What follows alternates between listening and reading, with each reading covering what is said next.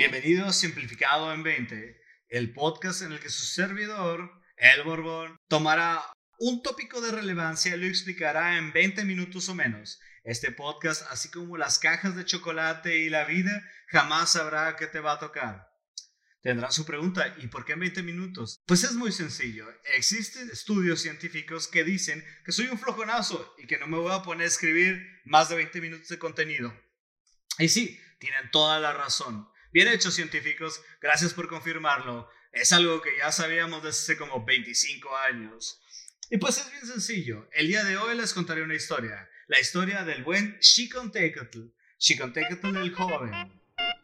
Bien, Xicontecatl era un guerrero tlaxcalteca, nacido en Tizatlán, uno de los cuatro señoríos de Tlaxcalán o nación tlaxcalteca, actual territorio de la inexistente Tlaxcala. En su momento, Hernán Cortés solicitó a los tlaxcaltecas permiso para pasar por su territorio rumbo a la Gran Tenochtitlán. La conversación fue más o menos así. Vale, tíos tlaxcalteca, dejadme pasar. Quiero utilizar su territorio para llegar a la Gran Tenochtitlán. Esta solicitud fue enviada hacia la embajada. La embajada de los cuatro principales zempoaltecas, que eran los gobernadores de la, de la Gran Tlaxcala. La mayor oposición de dejarlos pasar provino de Xicontecatl hijo y de su padre Xicotécatl el viejo. La conversación fue de esta forma. Xicotécatl el viejo. ¿Cómo ves, chamaco? Que estos macanas quieren pasar. ¿Qué pedo? Xicotécatl hijo. El jefe no se hace. Dígales que se retachen pa' su chante. Sincho nos están mintiendo y quieren aprovecharse de nuestra gente. Xicotécatl argumentaba en el Senado que el vaticinio de la llegada de los hombres blancos podía ser un engaño y que esos caminantes del oriente tal vez no fueran lo que esperaban, como la profecía famosa del regreso de Quetzalcoatl y la profecía del dios Camaxtli. Estas profecías las veremos en algún otro capítulo para poderlas comprender mejor. Entonces, se llevó a cabo una asamblea en la cual uno de los señores, que era uno de los gobernadores, que era Maxis Katzin, señor de Ocotelulco, decidió que los enfrentamientos se iban a dar en contra de los españoles, pero estos enfrentamientos no resultaron bastante positivos para la República. Camaxtli dijo lo siguiente. Cámara carnales, ustedes son mi sangre, haremos todo para combatir a los españoles. Y Xicotecatl le respondió, es todo, padrote, sabía que el barrio me respaldaba. Fue en ese mismo año de 1519 en el que Xicotecatl el hijo comenzó una batalla bastante desigual como lo serían la mayoría de los enfrentamientos entre los indígenas y los españoles, al emboscar al pequeño ejército de Cortés durante el día y posteriormente de noche, siendo ambos embates desfavorables para los guerreros tlaxcaltecas. ¿Y por qué atacaban de día y de noche? Bien, al principio atacaron de día y después Xicotecatl pensó que estos sujetos rubios estaban siendo bendecidos por el dios Sol. Entonces, que creyeron que si atacaban de noche iba a ser el resultado diferente. Sin embargo, fue exactamente lo mismo. Esto ocasionó la deserción de las divisiones de Ocotelulco y las de Tepequipac por las intrigas que Masiscatzin comenzó a realizar. O sea, empezó a tirar veneno y eh, deberíamos de juntarnos con los españoles, ¿eh? Porque pues, mira, uno nunca sabe, ya nos pegaron dos veces, nosotros somos más y nos siguen pegando, ¿eh? Así que aguas ahí. Entonces, pues metió su cizaña y hizo que, pues más o menos el veneno fue así. Masiscatzin dijo, Miren, no es por ser acá ni nada, pero yo digo que deberíamos aliarnos con los españoles, ¿eh? Aguas y nomás ahí nos peguen o nos hagan algo. Chico Tecatl dijo, chale, que Zacatecas me salieron, pero la fuerza de los dioses me respalda y sé que podremos ganar. Sin embargo, estas dos derrotas consecutivas contra un ejército considerablemente menor hicieron que los señores de Tlaxcala le impusieran una orden de cese a las hostilidades de Xicontecatl Básicamente le dijeron, eh, perro, ya perdiste dos veces, déjate de cosas, te van a seguir pegando, déjate de cosas, está muriéndose gente, estamos perdiendo soldados, no tiene caso. Entonces se pactó una alianza, misma que se llevó a cabo en el cerro de Zompantepec, e incluso días después, Chicontecatl el Viejo le ofreció aposento a sus nuevos aliados, siendo uno de los acuerdos para la paz el matrimonio entre su hija Tecuelhuetzin con Pedro de Alvarado. Pedro de Alvarado era la mano derecha de Hernán Cortés. Eh, hay una serie que se llama eh, Hernán, en la cual explican cómo Pedro de Alvarado es el primero que llega a hacer contacto con los tlaxcaltecas y es el que busca básicamente el contacto para poderse comunicar con todos y de ahí él, él es el primero que tiene contacto con la Malinche y ya después pues la Malinche fue su traductora para todo, ¿no? Le enseñaron español a través de un sujeto que hablaba, no recuerdo cuál es su idioma, o sea, su dialecto, pero hablaba el mismo dialecto, entonces le pudo enseñar español y ella hablaba mexica, entonces ella podía hablar español, mexica y tlaxcalteca, entonces era básicamente la traductora de todos. El Senado, al conocer estas derrotas, optó por ofrecer la paz y pues llevó a cabo esta, esta, alianza con, con, los españoles a finales del, del 1519. Y entonces se dio el siguiente discurso. Dijo Hernán Cortés.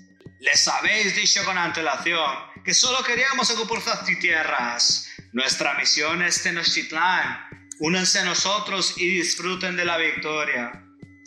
Shinkontecatl respondió, la neta, no me late la idea, pero pues ya que...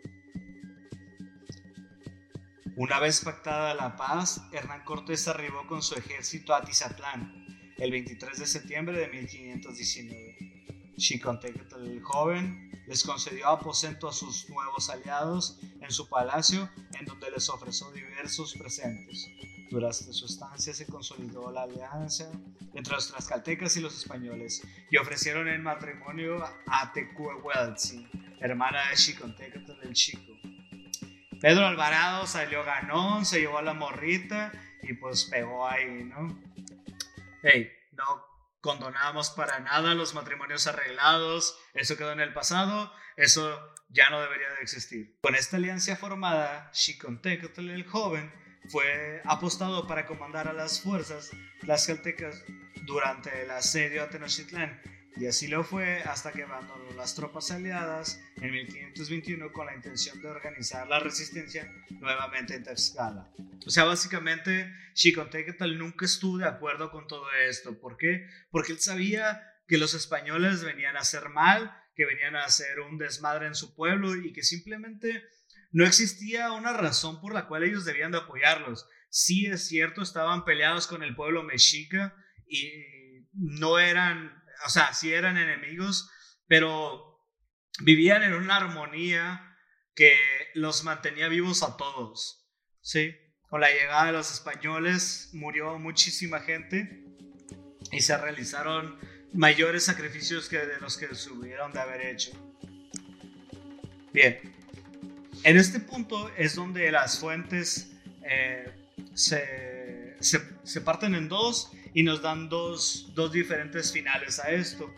En la primera, el guerrero no logra crear la resistencia y fue aprendido y posteriormente colgado en Texcoco por haber desertado de la guerra y traicionado a los españoles. Y en una segunda fuente encontramos que Xiconténcatl comandó las fuerzas tlaxcaltecas que acompañaron a los hispanos a conquistar Tenochtitlán. O sea que duró más tiempo todavía.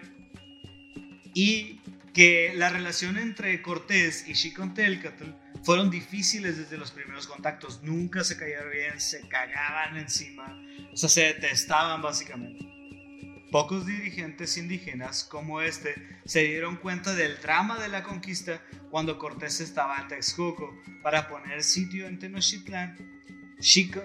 Xicoténcatl dejó el ejército aliado y por tal motivo fue acusado de traición y Cortés logró que la señoría de Tlaxcala permitió que le apresara y lo arcara.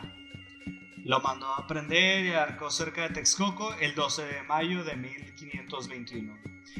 Y el último diálogo que hubo entre ellos fue el siguiente. Por fin podré acabar con tu vida, bellaco. Tus últimas palabras, crío. Shinkontelcatl dijo. Ya sea en la tierra de los vivos o en la tierra de los muertos, me sigues haciendo los mandados, perro.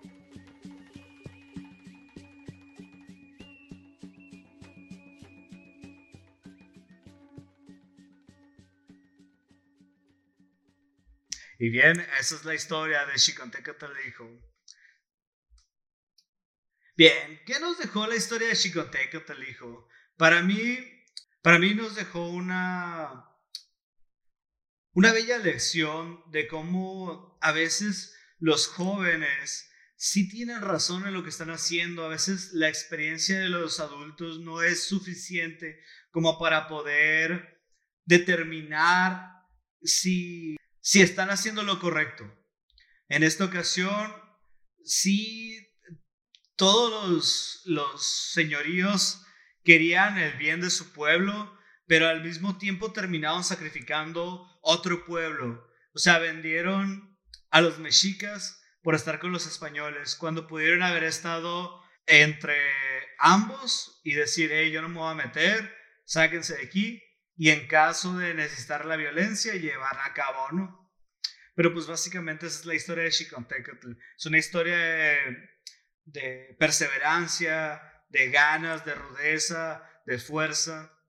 Pues básicamente que si le hubieran hecho a Xicontecatl y hubieran retenido a los españoles y hubieran tratado de buscar una alianza con los aztecas, pues tal vez ahorita, hoy en día, tendríamos otro tipo de cultura, ¿no? Muy probablemente eh, esa cultura, por ejemplo, el catolicismo, no existiría en México. Las repercusiones de eso serían grandísimas. Tal vez no teníamos un pueblo tan conservador como el que tenemos. Tal vez seríamos eh, punta de lanza en otras, en otras áreas. Eh, explotaríamos otras áreas de, de mayor comodidad para el mexicano, para que nuestra raza siguiera siendo la mejor, siguiera siendo fuerte, siguiera eh, esas lenguas nativas, los modelos matemáticos, las formas de construcción, la arquitectura, todo ese tipo de cosas que fueron afectadas por la conquista española, pudieron haber sido evitadas por ellos, güey. Y Xicotécatl tuvo este, esta oportunidad y se la quitaron. Le quitaron esa oportunidad de defender el pueblo mexicano y, rayos, maldita sea. Digo, tal vez eh, por mi apellido no debería de estarme quejando porque pues este, es más que evidente que soy, que soy pues un mestizo. Pero al final del día mi raíz es mexicana y mi cultura se me hace bien chila, pero pues se perdió muchísimo con esto, ¿no? Bien, pues esa es la historia de Xicontencatl. Eh, esas son mis, mis ideas de, respecto del tema. Creo que pues, nos deja bastante la historia, ¿no? Nos deja bastante sumergidos en lo que pudo haber sido. Y quiero que me dejen ustedes qué, qué les pareció. Vayan a, mi, a mis redes sociales, ya las conocen. Es Raúl Borbón con al final.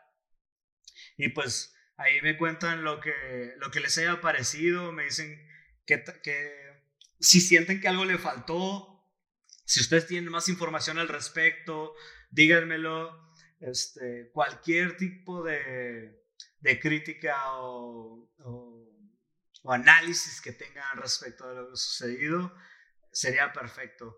Este, muchísimas gracias por escucharme.